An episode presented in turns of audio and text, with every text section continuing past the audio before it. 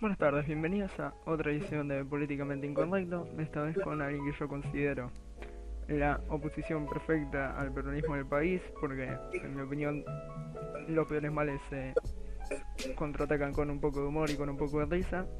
Sin más presentación, el negro del medio. Hola, ¿qué tal? ¿Cómo andan a todos del otro lado? Muchas gracias por la invitación, Leo. Gracias a vos por compartir y venir. Bueno, no sé si del medio o no blanco Almeida, como le gustaría a Vicky. El no, el no blanco, el no blanco. Para este, para Peronistán, que me conocen como no blanco. Te conocen como no blanco, perfecto. La pregunta con la que le empiezo a todos, ya se le hicimos a Lucio, es... El admin. El admin, exactamente. El admin, el admin. Para mí es el admin, hay que conocerlo así. Vamos a conocerlo así.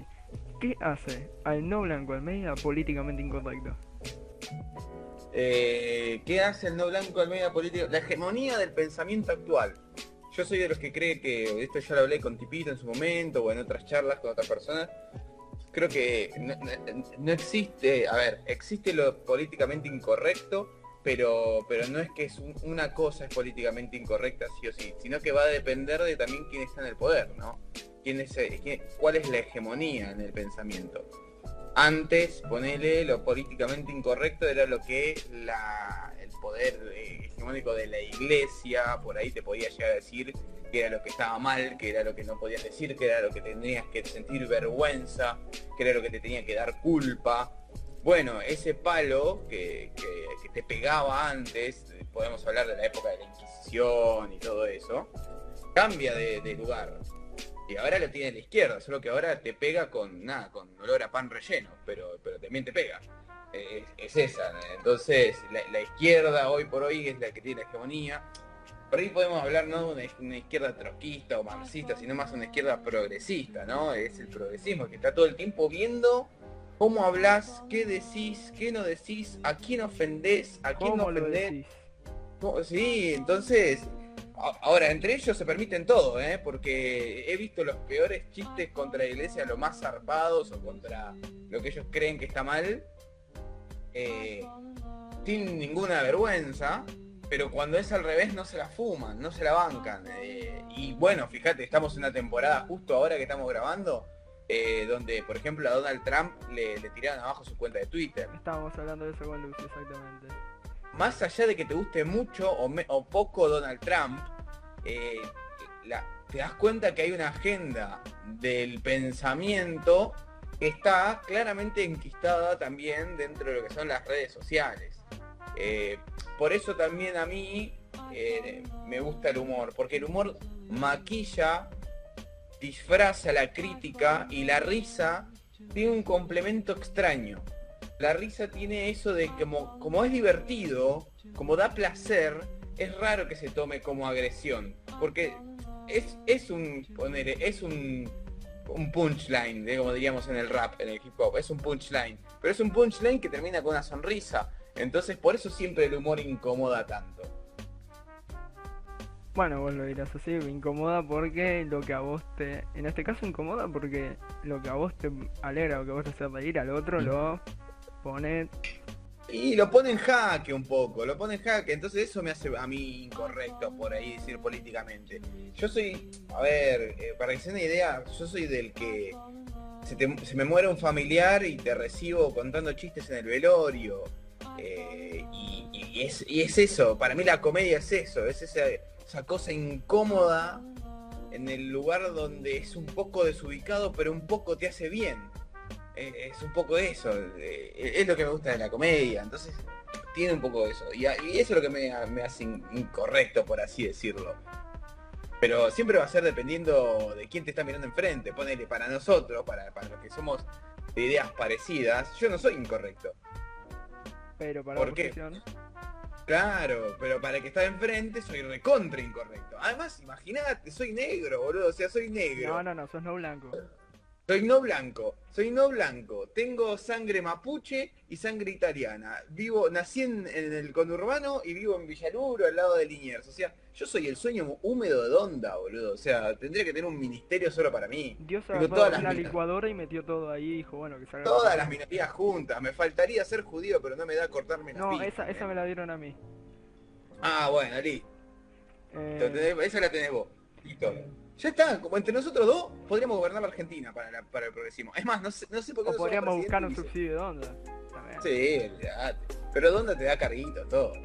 Bueno, sí, pero tenés que laburar en blanco para... No, con Donda no, viste que se lo da a sus Ah. empleadas domésticas, no, Pero no necesito estar en blanco me, para. imagino, me imagino que la tenía en blanco la empleada doméstica, ¿no? No, la tiene no blanco. Ah, bueno, por lo menos la tiene- no la tiene negro. Sí, sí, la tiene recontra, recontra negría. 15 años la tuvo en negro. Eh, bueno, para explicar esto de lo que pasó con Victoria Onda, mejor explicarlo desde la perspectiva de él, explicando primero qué es un momento peronia.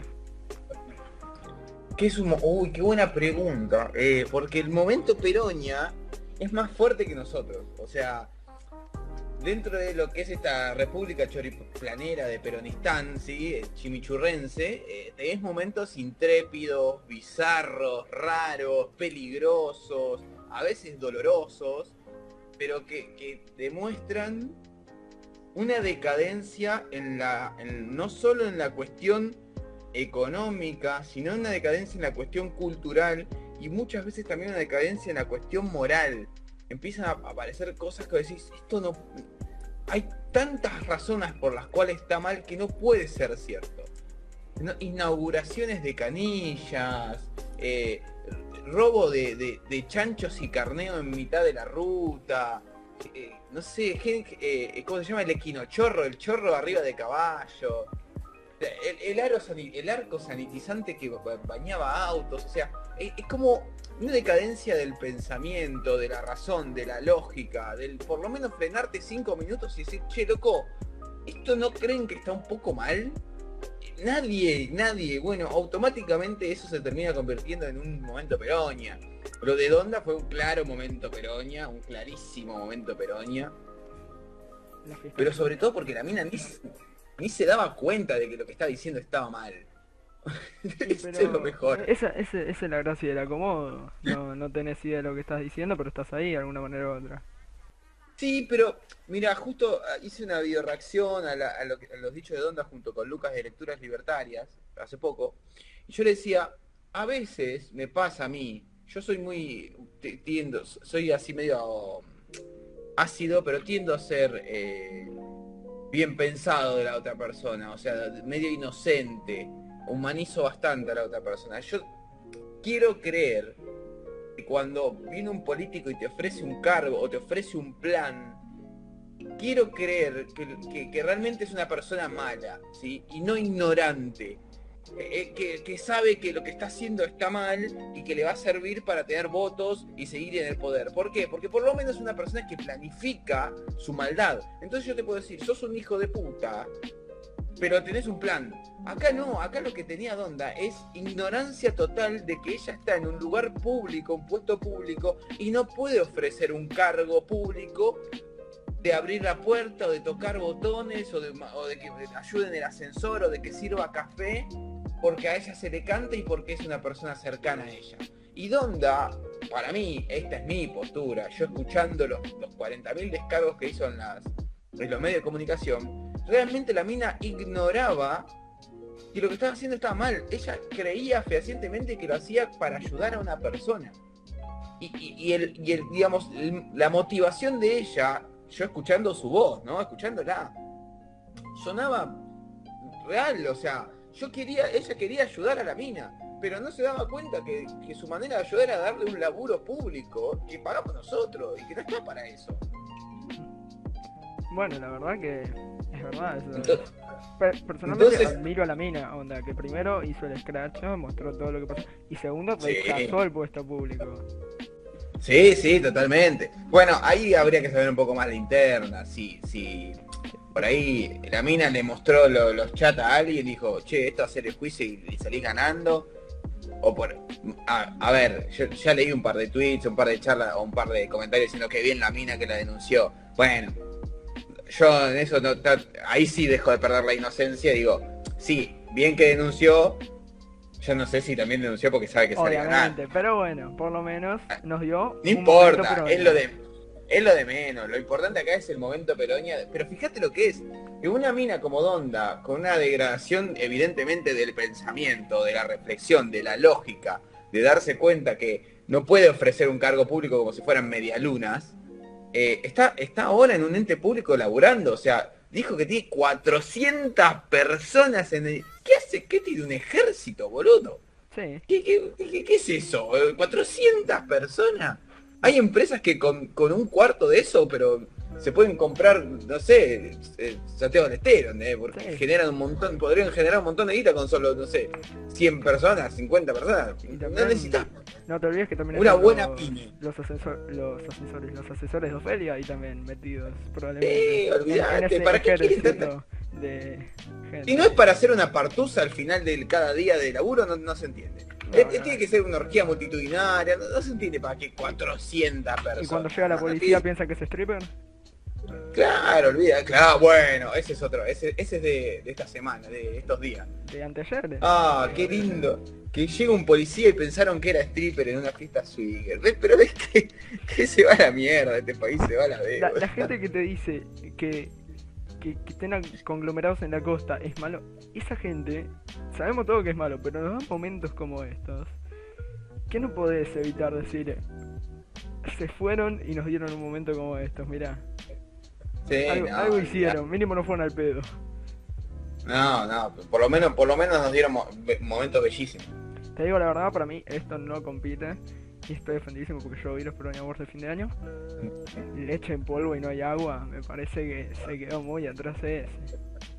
Le- leche en polvo y, no- y no- sin agua Leche fue, polvo bueno, ese agua fue es el momento. Eh, un gran te, momento. te pero- pero- dónde estamos viviendo. no, pero es que la terna estaba muy difícil. La toma de la Casa Rosada. Sí. Lo que pasa que, a ver, la toma de la Casa Rosada, es más, pierde puntos en la actualidad porque después tuviste la toma del Capitolio Sí. en Estados Unidos. O sea, fíjate cómo contagiamos, Peronistán se, se expande y se Va, contagia. si te dicen que Argentina no es vanguardia, puedes decir eso. Si no es Pero, pero realmente, por- a ver, lo que pa- también es, es real, lo que pasó acá fue una cosa, lo que pasó en la Casa eh, Obviamente. Capitolio fue otra. Acá no hubo tiros, por lo menos, parece. No, pero el Capitolio además claramente hubo un mensaje ahí. O sea, es- estás hablando del país con el nivel de seguridad, no te digo que número uno, pero de, de los top five en, en el mundo, seguro. Estados Unidos, ¿vos te crees, vos te crees que realmente pueden entrar 40 tipos al Capitolio Es que y ¿sabes robarse cuál es algo el- sin ¿sabes que te caiga el, equipo Tiene entrada SWAT? libre. Tiene entrada libre. Es un lugar público, parece, no sé, según lo que dijeron. Tenía entrada libre.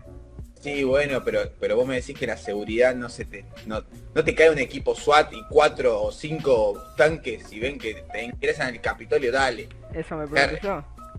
En Estados Unidos, salvo que para mí ahí hubo, como se le dice acá en Argentina, zona, zona liberada. Sí. Cuando liberan la zona, quisieron dar un mensaje, eh, ya, ya no sé si, para mí para perjudicar a Trump, eh, y, y listo. Acá fue completa y total negligencia de nuestro, de nuestro poder ejecutivo. El poder ejecutivo se encargó de hacer un velorio en la Casa Rosada para Diego Armando Maradona. O sea, ya todas esas palabras te dan cuenta de que va a salir mal. En una cancha no podían. No, no, eh, no podían. En una cancha también hubiera sido un quilombo. Sí, pero mínimo o es un sea. espacio aireado, podés decir, bueno. Claro, claro, pero por lo menos, si hubiera sido en una cancha, O los pones en la hubieran dicho, bueno, por lo menos el lugar fue bien electo, pero no. Eligieron la Casa Rosada en hacerlo en qué, en seis horas. Dale, en serio, hasta yo que no es que no sé nada de fútbol, que no seguí la carrera de Maradona, que lo conozco a Maradona porque es Maradona y porque sé que tiene muchos chicos y muchos hijos no, no reconocidos y me sirve para el chiste. eh, te sé que, que no puedo hacer un velorio en la Rosada de cuatro o cinco horas nada más. Porque No. me revienta el país. Es más, acá en, Argen- en Peronistán, si pudieran, vendrían en colectivo desde, no sé, de Tierra del Fuego para velarlo a Maradona. Bueno, si ¿Y vos lo querés hacer en fila- seis horas? Si hacían bien la fila, llegaban hasta Jujuy. Sí, olvídate, olvídate. El colectivo no Entonces, eh, claramente acá fue un momento Peronia y lo que fue el Capitolio fue zona liberada. Ahí hubo, otra- ahí hubo otra cosa. Y, Ahí hubo otra cosa. Igual sirvió para la foto. Sí, obvio. ¿Cuándo, cuándo no sirve El- para hacer la portada del Assassin's Creed? Capitolio. No, olvídate. El, el, el Yamiro Todo. del, del Capitolio. Fue hermoso. No, no, no se salvó ninguno ese día. Y- No, no, fue muy lindo. No, pero ¿dónde estamos con eso? Eh, que estamos viviendo en un país en el que no sé, pasan un millón de cosas y el pueblo preocupado en otras. ¿Cómo, cómo? Disculpa, no te, no te entendí la Estamos en un país parte. donde estamos viviendo una invasión a la rosada, hay gente que quiere tomar leche y no tiene agua, Sí. un arco sanitizante que no funciona, camioneros Mm. festejando Mad Max en la ruta. Y la gente se preocupa Sí. por otra cosa. Sí, a ver. ¿Qué se preocupa la gente? El- Es que es raro. A mí, yo a veces tiendo a hacer esto de hablar de la gente, pero, pero yo también me Vale, pongo en lo- tela. no, no, la gente no, vamos a cambiarla. Los medios. Claro, lo- lo- es que sí, eh, ese es el tema. Porque ya no sé qué dice la gente, qué no dice la gente, qué dicen los cometí el medios. error de confiar en los medios diciendo que la gente es lo que aparece ahí. Sí, es- pero, pero es normal, eh, a mí me, me pasa también, porque también, no sé, viste que cuando entras en un micromundo, en un microcírculo, en una, en una, en- se dice el, ef- el efecto eco, donde todos opinamos igual y hablamos igual, a veces sentimos que somos muchos y por ahí no somos tantos los que estamos así indignados. Hay mucha gente indignada, hay mucha gente que la pasa mal, pero no hay mucha gente que esté dispuesta a salir a decir que la está pasando mal o que esté indignada. Eh, también hay mucha gente que sigue bancando este gobierno, le banca los trapos. El mensaje de, de- ¿cómo se llama? De Guayora, de Guayora, eh, fue bastante interesante. Más allá de que uno puede joder con no le llegó el sobre, no le llegó el sobre. Pero hay que salir a veces a... Freud decía, a veces un cigarro solo es un cigarro. Eh, yo no digo que el tipo no estuviera esperando algún cargo o más importancia dentro del gobierno, por algo lo militó durante cuatro años como lo militó siendo un pelotudo, acuerda con un micrófono y grabando videos molestando gente. Pero creo que efectivamente chabón está viendo que este gobierno no va ni para atrás ni para adelante. Ya creo que son por lo menos los que están más jugados mediáticamente o políticamente están saliendo a la defensiva. Ya Cristina tiró 3, 4 cartas fulminándolo Alberto, eh, siendo ella parte ¿no? del gobierno, imagínate, si desde adentro se te están eh, revelando y, y que, y que Guasora haya hecho ese video, también le está hablando a una, está hablando una parte de la militancia que algo está pasando. ¿Vos- ¿Vos tenés amigos kirchneristas o, por lo menos sí, y, y hablas con ellos? Y se Militan. intenta, se intenta. Mi- ¿Militan tus amigos algo? No, no, no suelen hacer. No, claro, bueno. Yo tengo amigos que militan, eh, tanto de que militan más el progresismo tipo pañuelo verde, muy feministas, no tanto peronistas, y también tengo amigos que militan el peronismo. O sea, militar sí, Eh, pero salir a la calle, decir, ah, esto, lo otro, cercano No, no, no, que- tanto. Que militen, que, hay- que tienen grupos, que, que, que- que- comenten, que Comentar sí, porque comentar la gente que- siempre tiene la libertad de expresión para comentar, a menos que Bueno, sea yo tengo algunos amigos, algunos amigos que militan, eh, y, y me han dicho que efectivamente hay quilombos importantes dentro de, de las bases. Eh, o sea, se están comentando y discutiendo un montón de cosas. La muerte del Diego fue todo un suceso para ellos también por dentro. Porque estaban los que querían velarlo, los que no, los que creían que es un machirulo y los que no, los que... Bueno, hubo ese cimbronazo por dentro. Y con el gobierno hay unas cuantas. Por ejemplo, el tema de que eh, se financia a Clarín eh, con los ATP, se financió a Clarín durante el año pasado con los ATP. Hubo dentro mucha discusión por, dentro de las bases. Yo, qué sé, el presto ponele debe tener más, más, más data que yo en este sentido. Pero de amigos que yo conozco me han comentado que adentro ha habido quilombos importantes. Eh, lo de Guernica, lo de Guernica fue muy fuerte para adentro, para las bases, ¿eh? Lo de, Guernica, hubo mucha gente que se decepcionó, pero bocha con que hayan pasado con topadoras por arriba de la casa de los pibes de Guernica. Eh, casas, carpas. Pero eso eh, marca, rompe y divide por dentro al poder.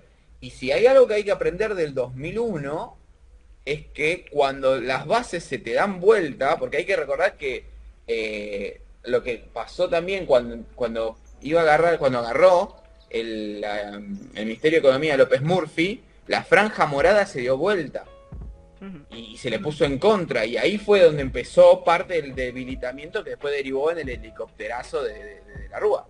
Bueno, no estamos muy lejos de eso, ¿eh? Las bases están, las bases están muy, están carajeadas las bases, están puteando fuerte.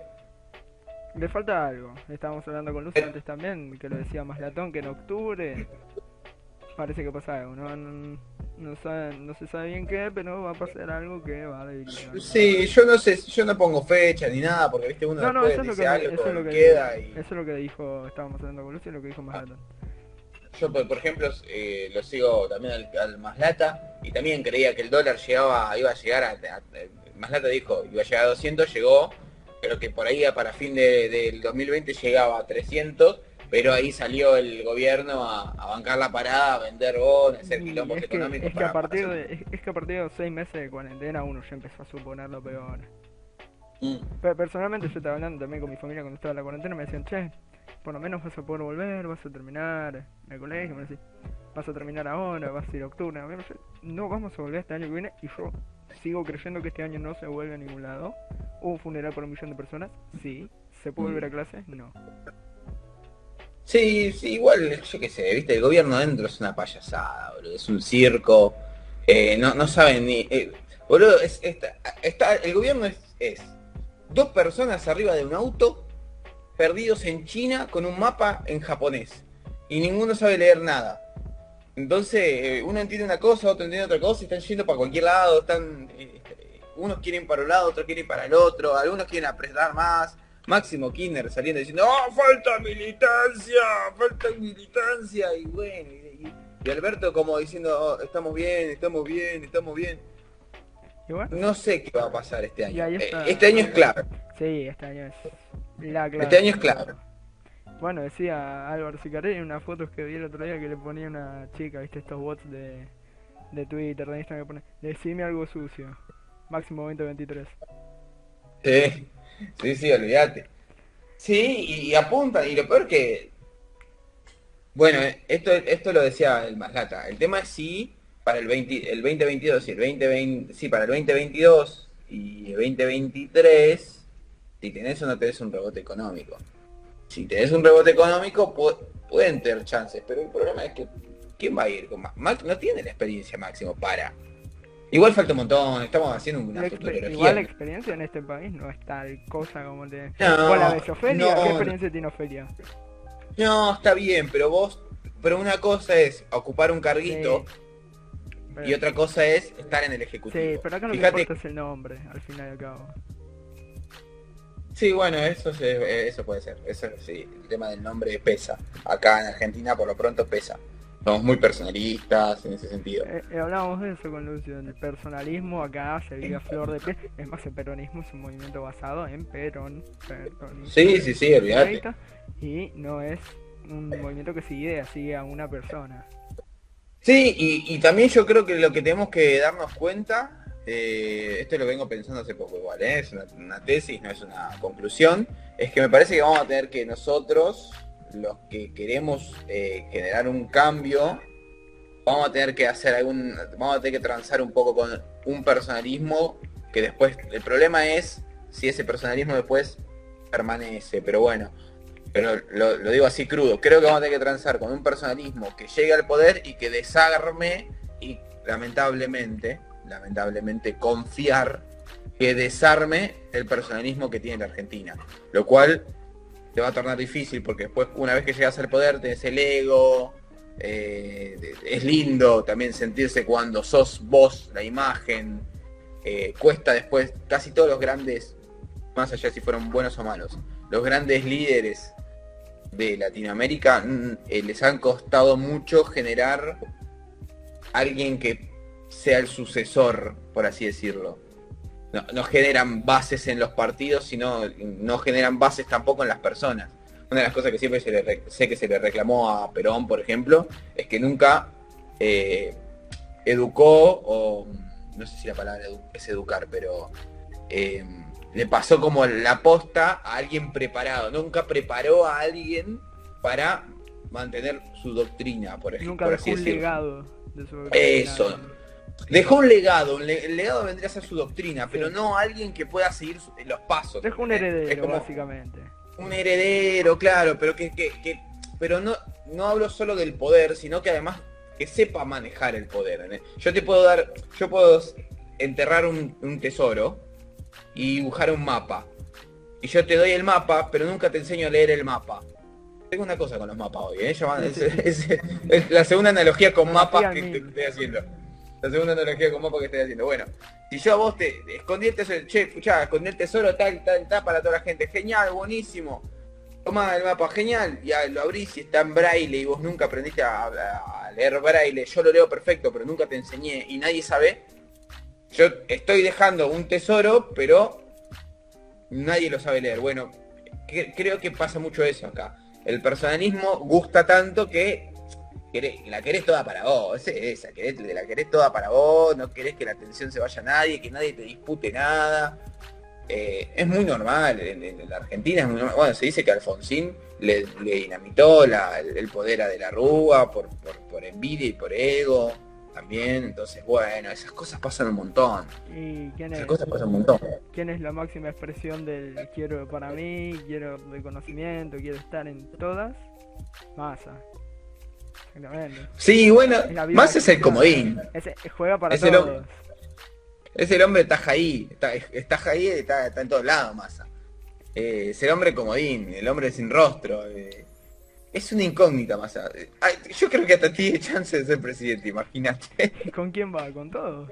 Onda, agarrar, Sí, la, la boleta de junto por... Masa, agarrar la boleta de masa. Pero es que acá, masa. Es que nosotros, como, como población, como sociedad, somos tan incultos en cuanto a política y, está todo tan podrido también, que vamos a votar a lo que más o menos le ves una cara conocida.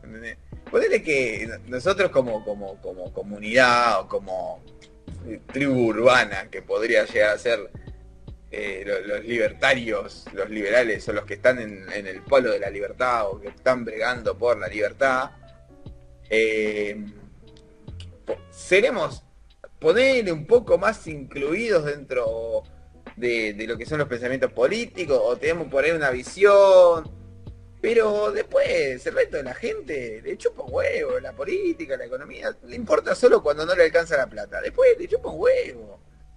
Eh, la realidad es esa entonces yo creo que Massa tiene una grande chance de algún día ser presidente. Bueno, porque ponele, si ponele, supongamos que ahora no se postulara a Macri para el 2023, no se, no, no se postula Cristina tampoco, no se caen presos, los dos vuelan a Dubai y se van a agarchar, tipo, en realidad siempre fuimos amantes y nos vamos, ¡ja! y se van a Dubái. el verdadero vuelo de la esperanza.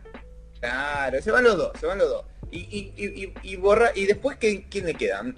Liberales, ponele, pero la realidad es que la gran parte de la Argentina todavía no nos conoce. Eh, y, te- y Massa, y van a votar a Massa porque decís, bueno, por lo menos a él lo vi un par de veces. Estaría En la entre, tele. entre Massa, Milei y Nico el Caño. Claro, entre Massa, Milei y Nico del Caño. Y la gente, nosotros vamos a ir por Milei y la gente va a ir por Massa. Nadie jamás en la vida iría por Nico del Caño. Bueno, hay gente que sí y tuvo más votos que experto en la última elección.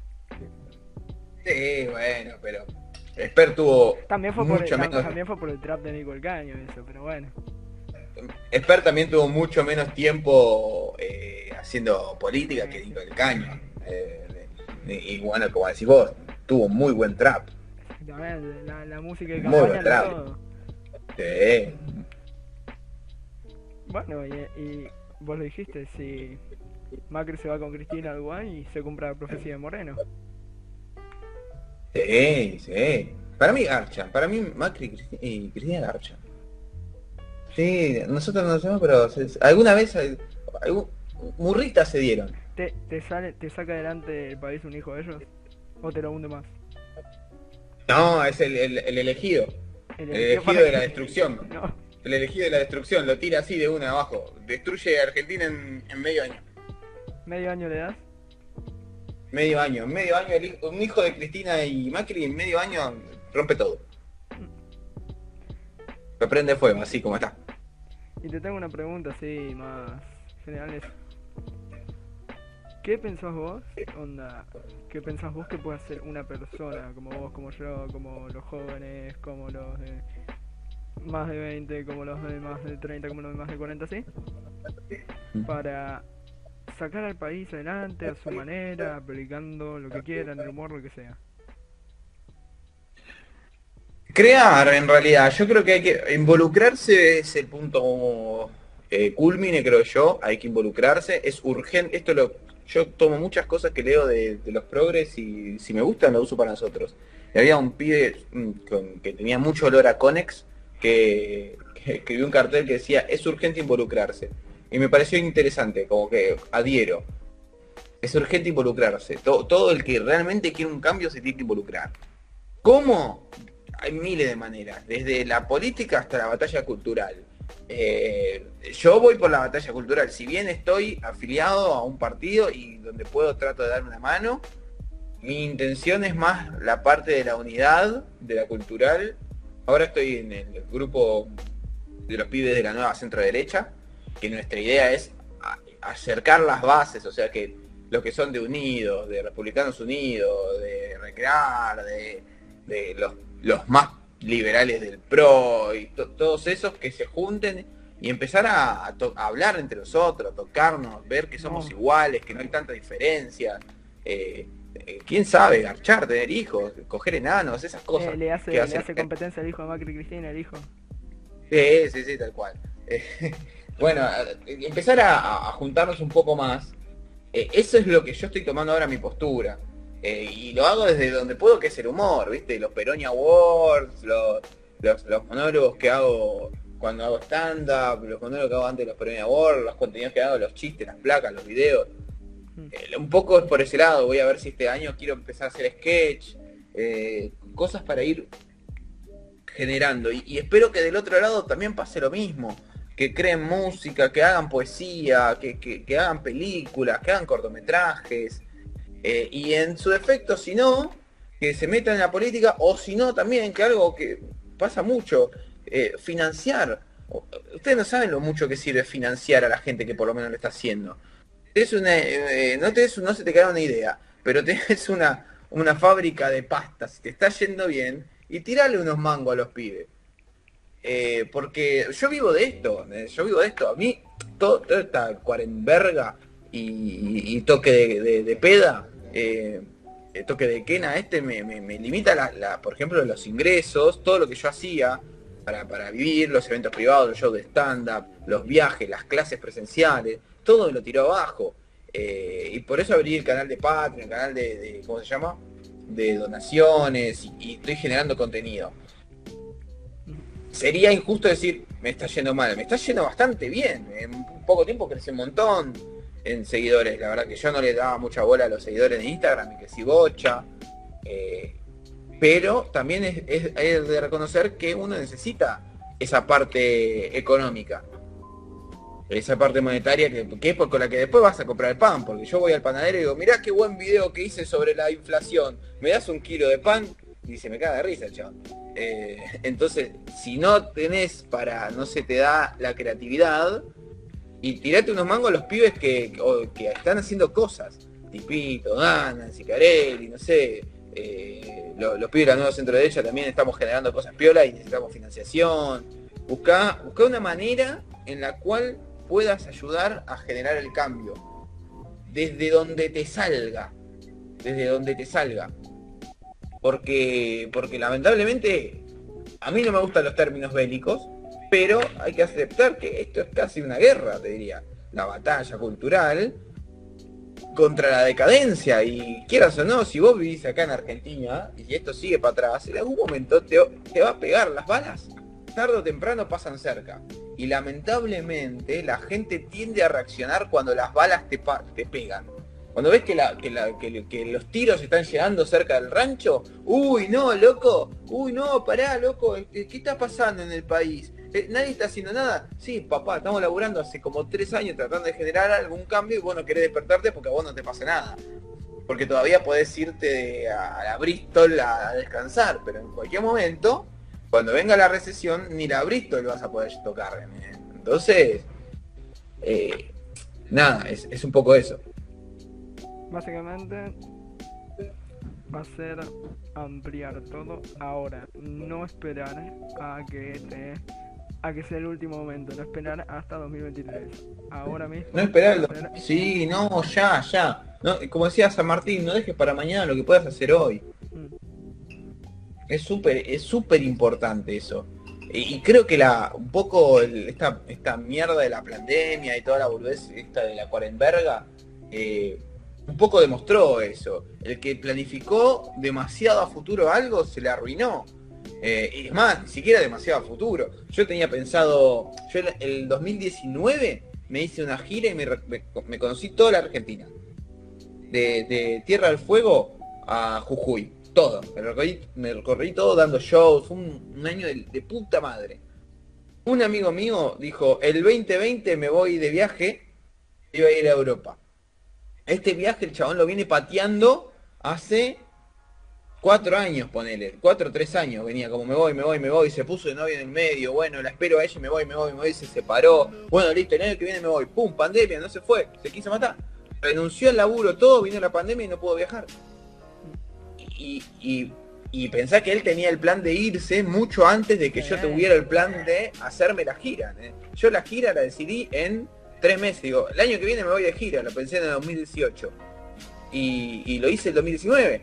O sea, claramente en ese sentido hay un poquito del carpe diem, del, vivir ahora, vivir el momento. Es hay que planificar para el futuro, hay que planificar, pero también no hay que dormirse en la oportunidad de hacer las cosas.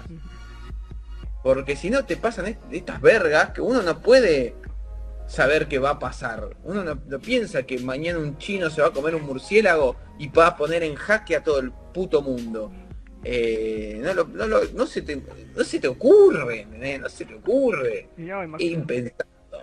¿Quién en, en 2018 te iba a decir, che, eh, Xi Jinping se comió un murciélago y nos vamos a morir todos?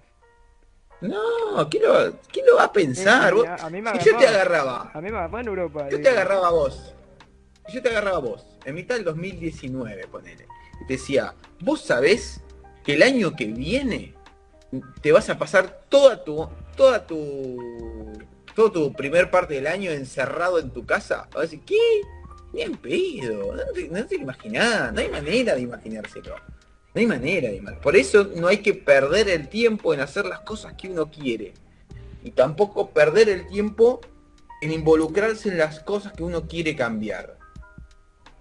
Bueno, por eso mismo empezó esto. Sí, sí. Y estas cosas están buenísimas. Estas cosas están buenísimas. Además después me dijiste que no, no, no vamos de puta todo, así que mejor todavía. Eh, esto. Esto, hay que cortarlo después, nada. No, no, no, queda.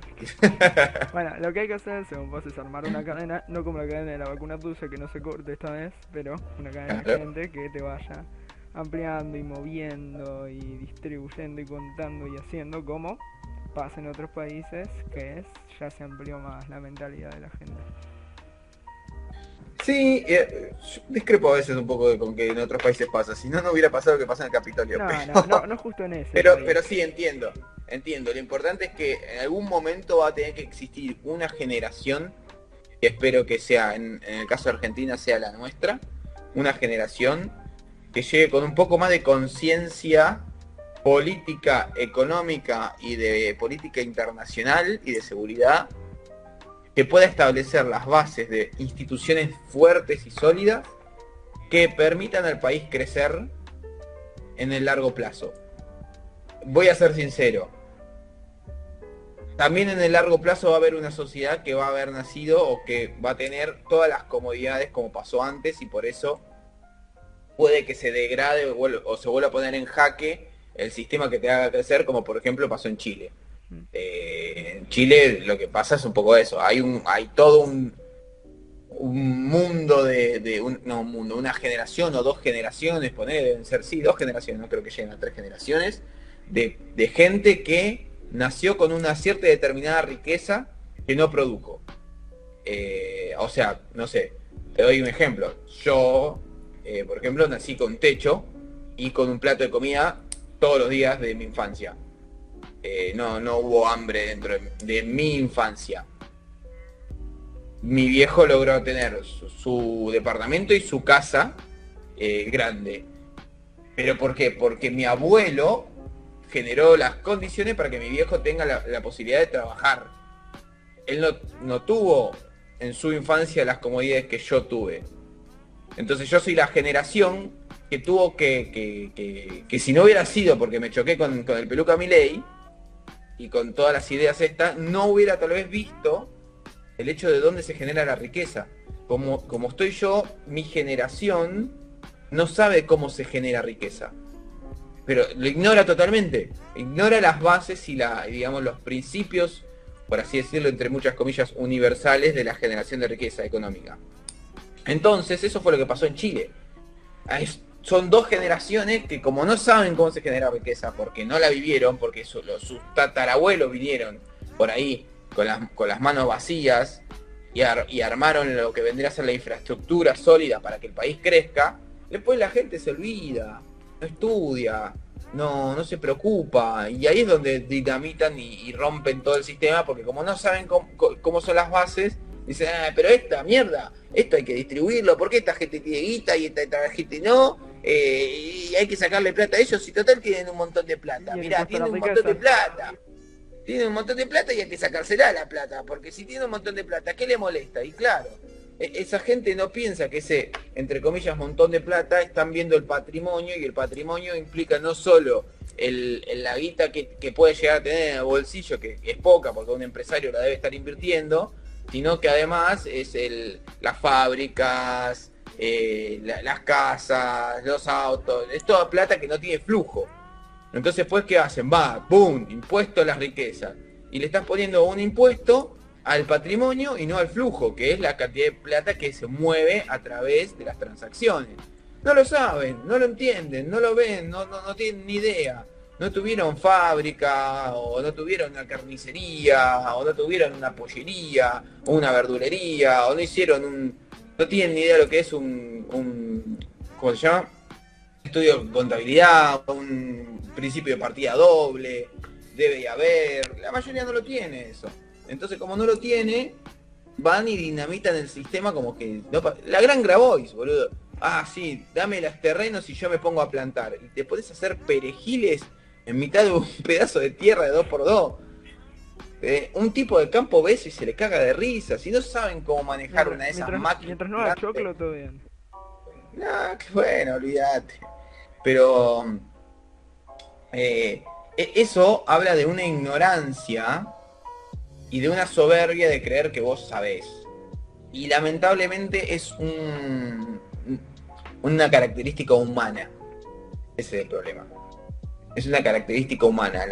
lamentablemente todos tenemos un poco ese dejo de soberbia. De que entendemos todo, que la tenemos re clara, que sabemos cómo funcionan las cosas y es imposible, ya lo decía Hayek. Eh, la información es, colectiva, eh, entonces es normal que se peque en ese sentido en el largo plazo. Por eso creo yo que tal vez nosotros podemos llegar a tener la, la posibilidad de ser la generación que si nos ponemos las pilas y estudiamos un poco cómo funcionan estas cosas, podemos llegar a hacer los cambios estructurales que puedan llegar a ser de largo plazo. Pero para eso hay que, hay que, nada, hay que meterse, involucrarse, debatir. No tengan miedo de debatir con los cabezas de termo. Yo sé que es insoportable, que es molesto, que te saca, pero hay que debatir con la mayor paciencia del mundo, hablando lo mejor posible, sin amenazar, porque después tengo cada uno, yo en las redes genero mucho debate y viene cada uno que es fan de lo que, de lo que hago, de, la movida, y dice, ustedes son unos cabezas de termo, merecen morir todo, hay que prenderlo fuego. Y no me sirve eso, No me sirve porque lo que le estoy dando es herramientas al, al, contrario para decir, ves que son todos unos violentos. Y ya me desestima las ideas. Hay que debatir bien y si realmente yo no sé de lo que voy a debatir, voy, lo investigo, lo leo y después me meto en el debate pero hay que, hay, no hay, pero no hay que callarse la boca. Esto sí se lo roba al feminismo y me, parece bien. No nos callamos más. El no nos callamos más. Yo siempre digo, la feminista como para sumar un par de puntitos y que me escuchen. No nos callamos más. Sí, porque es un poco eso también. Hay, uno no, no debate contra una piedra, debate contra una persona. Y las personas también, realmente, del otro lado, realmente creen en lo que, en sus convicciones. Creen que están bien. A ver, yo también creo que estoy bien. ¿eh? Y si viene alguien y me bate, no, negro, vos estás mal porque sos un pelotudo, y no lo voy a escuchar más. Ahora, si uno me dice, no, negro, vos no, está bien lo que decís porque esto y esto y esto, bueno, contraargumentamos, pero si encima dice, che, negro, está bueno lo del liberalismo, porque tiene esto de bueno, esto de bueno, pero creo que tal vez no, contemplan esto, esto y esto, yo lo voy a escuchar diferente, porque encima me está endulzando el oído un poco, porque me dice que algo de lo que yo pienso está bien. Bueno, con las feministas hago mucho eso. Yo digo, no, esto de no nos callamos más, para mí de las chicas está buenísimo. Está buenísimo, porque, y yo también lo, lo, adopté para mí y ahora no me callo más. Lo que pasa es que pues, bueno, ahora hablo y no les gusta que le diga que el movimiento feminista es una estupidez. Pero bueno, pero pero eh, va por ahí un poquito también, como empatizar del otro lado con el, con el contendiente, por así decirlo. Eh, eh, humanizarlo un toque para, para comprártelo y después... esto lo hace muy bien Jordan Peterson. Si ven cómo debate Jordan Peterson, él no tiene, no le tiembla el pulso de decir que la otra persona puede tener razón, pero le busca la vuelta rosca para, para que lo vea como él lo ve. Entonces hacer razonar a, tu contrincante, por así decirlo. Mm. Acá hay, acá hay muchos, eh, como el, pubertarios, eh, que se comen el, el fla de Javi Milei que para ser Javi Milei y gritarle a un político zurdo empobrecedor, tenés que tener la cantidad de libros que tiene Javi. Y tenés que tener el nombre también, porque podés tener cantidad de libros y no ser conocido y vas a quedar mal. Tenés que tener, tenés que tener el nombre, tenés que tener los libros, tenés que ganarte ese, ese, ese poder, ¿sí? Javier, para que sea una idea, Javier es de los pocos que vos ves en la tele puteando pero puteando fuerte. No, nadie putea en la tele fuerte, porque hay un código en la tele, que esos códigos tácitos, que no se habla mal en la tele, que fue quedando. Podemos decir, pero tal o tal habla mal, sí, porque no sé, eh, Fernando Peña no iba a tener problema en decir malas palabras, porque también se lo ganó, pero son muy pocos los personajes que se ganan ese derecho de poder llegar a la tele y decir zurdos de mierda en, pleno aire.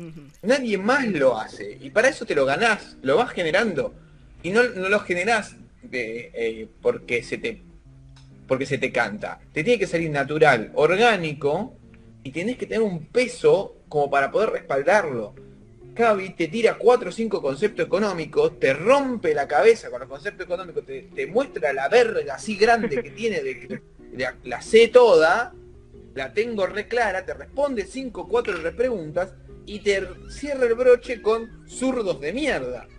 Pero antes de decir zurdos de mierda, te mostró que la tiene así bien grande y venosa en cuanto a economía. No le vas a poder discutir nada. Si vos vas y ves, no sé si ustedes ven material de, de, de progres o peronchos, pero yo veo mucho, mucho material de izquierda. Y cuando hablan de Javi, o cuando más de Javier que de Sper, por ejemplo. Sper no, no, levanta tanto como Javi. Cuando hablan de Javi, hablan de que es nefasto, pero, pero no, no, no hablan de que está equivocado. No, no hay nadie que salga a decir que Javier está equivocado teóricamente. Nadie. Nadie de los que yo, por lo menos de todos los lugares, el único que vi que tuvo la altura para decir que Javi tenía un error en algo económico era eh, Ronaldo Astarita, que es un marxista que tiene un blog. Es el único.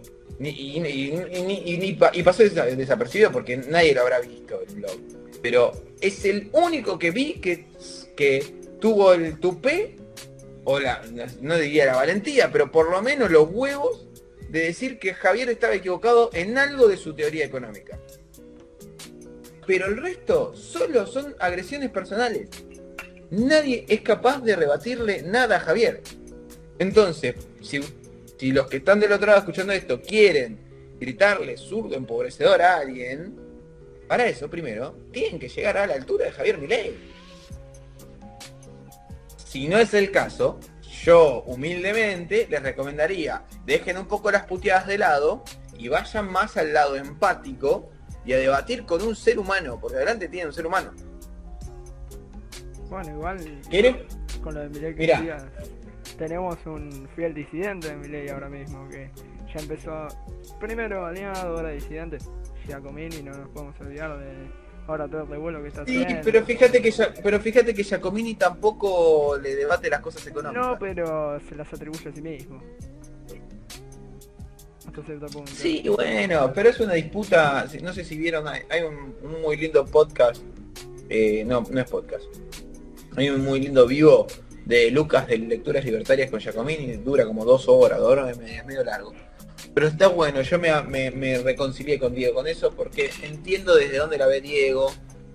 Y para, para Diego, eh, Spert y Javi eh, son un peligro para las ideas que él profesa. Entonces para él es más doloroso un para el liberalismo, ¿eh? para el liberalismo, no para la Argentina, para el liberalismo es más doloroso un Javier o un Esper que el kirchnerismo.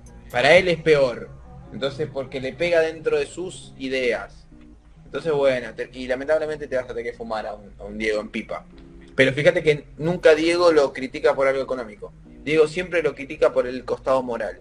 Por el lado de que se metió en política y la política es inmoral para Diego. Entonces, siempre por el lado moral y por algún lado de cosas personales, pero por cómo se viste, por la ropa que usa, por pelo. el, por el corte de pelo, pelotudeces. Pelotudeces. El día que Diego le haga una crítica a un asunto de economía, ahí, ahí voy a parar la oreja. Pero hasta que Diego no haga una crítica de ese estilo, no, y qué dudo que la vaya a hacer, porque Diego sabe que Javi es un bocho y la, la tiene recontra clara, la tiene recontra clara. Mira, te voy a pedir para ir cerrando ya más o menos una frase con la que te quedes de ahora de esta charla y que quieras decir para que el resto ya la tenga y que la pueda aplicar.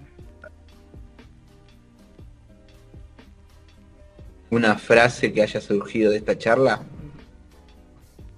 mm, que yo elija, La que vos quieras. ah, Javi la tiene grande y venosa. La gente, ¿cómo, cómo Claro. explica a alguien el Javi la tiene grande y venosa? Ja- Javi la tiene grande y venosa, tiene que aplicar esa frase, no sé, que busque la manera que, Y, y, que- y la aplique. Y que, le- y que- y que le diga, che, ¿por qué lo seguís? Porque la tiene grande y, venosa y listo. Claro, yo sigo a Javier Milei porque la tiene grande y venosa en economía. Ah, Tenés que aclarar que en economía. Esa es la, claro, esa es la frase. Yo lo sigo a Javier Milei porque la tiene grande y venosa en economía. Pensé que te ibas a quedar con Cristina y Macri se iban a Dubái y tenían un hijo, la verdad. Eh, pues, eh, Es buena también, estaba ahí en, la- en las posibles, pero me parece que la otra es es más divertida. Visualmente es más, es más divertida. Ah, ahora te agradezco por toda la gente que va a estar viendo esto y que pueda tener pesadillas con Milei.